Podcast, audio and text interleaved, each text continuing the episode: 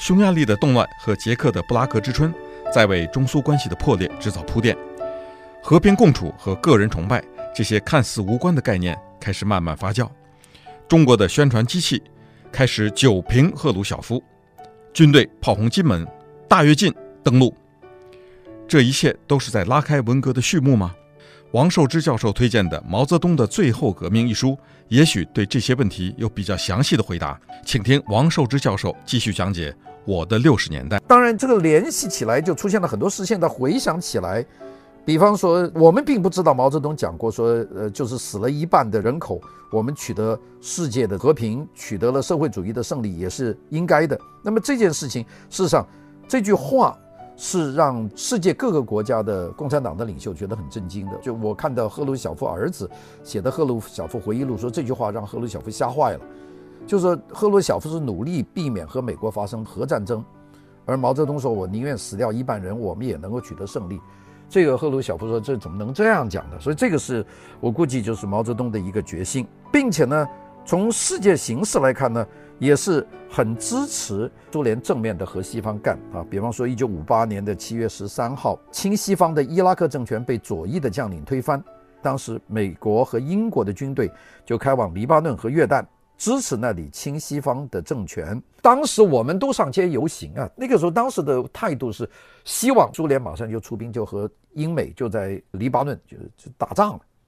后来战争也没有打，我觉得明显的觉得国内有一种悲观的，并且有一种态度，就觉得这个赫鲁晓夫是一个背叛。当然后来冒出了修正主义这句话，那个就很多了。当然出现了很多的事情了，赫鲁晓夫访华。好像是来的。我看了这个中央电视台的新闻纪录片，赫鲁晓夫走下来，非常大步的走向毛泽东，在首都机场跟他握手啊，并且呢就开始两个人聊天。但是事实上是决裂了，因为后来我们听说苏联要在中国建立联合舰队，控制沿海地区，封锁我们，这个说法是后来传出来的。这个是隔了很厚，到文革期间我才看见这个说法。那就是说赫鲁晓夫的当时的访华，然后呢就是一九五八年。就开始炮轰金门啊，就是炮兵开始把数以万吨计的炸弹就是投向这个金门，打了很长时间，最后就是打一天停一天，这个打了很长时间。那当时是针对的这个艾森豪威尔，叫埃克埃克。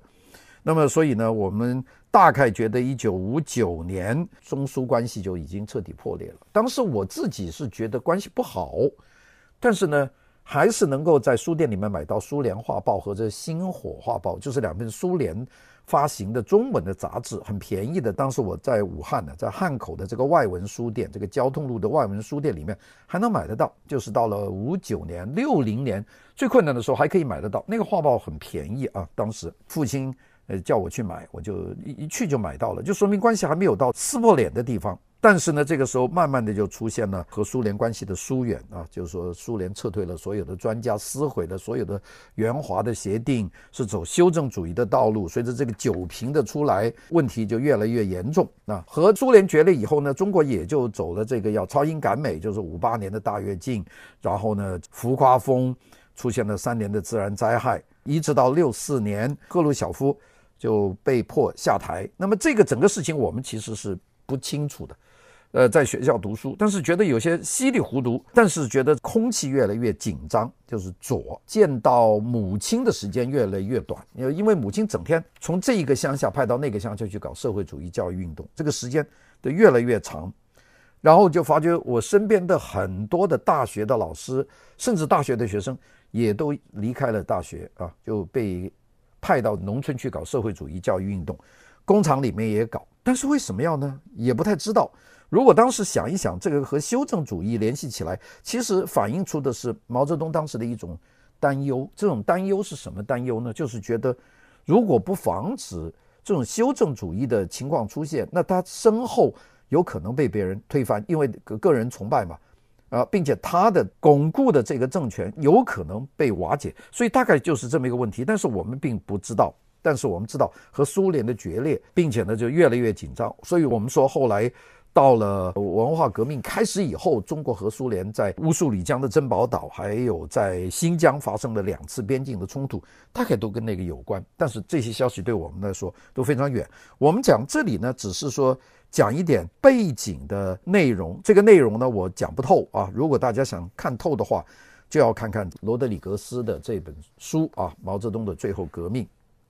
好，我们讲讲跟我们有关系的。一九六五年这一年呢，是一个非常关键的一年。有很多人把六六年作为文化革命的这个重大起点，其实它的积累是在六五年。这个六五年呢，当年是已经开始出现了很多的这个所谓革命的戏剧，那个是有很大的改变。因为一九六二年、六三年以后啊。这个空气里面有一种自由的这种感觉，出现了很多电影，比方说根据老作家柔石啊他所写的那个《早春二月》所拍的电影啊，什么《林家铺子》这种电影，还有宣传唯美的电影，这个《阿诗玛》呀啊，这这些电影，芭蕾舞剧啊叫《虞美人》，这些都在中国上映。并且有大量的外国的电影呢，通过中央电影译制厂和长春电影厂、上海电影制片厂的翻译，把它译成中国，所以整个气氛呢就有些松啊，画展也越来越多啊，并且呢，文学方面也出现了很多弹性的感觉。当然不能说是反革命的，但是就是说讲人性啊。讲啊，也像《早春二月》是明显的，就是一个人性的一本书啊，非常非常可爱，并且拍的是那种浙江的、江苏的那种小镇的那种感觉，看了以后觉得特别的美好啊。很多苏联的彩色的电影也被译制成中文，在中国的电影院放映，所以当时觉得挺好的。就是因为经历过一九六二年以前的三年灾害，都饿死人了，那突然间出现了一个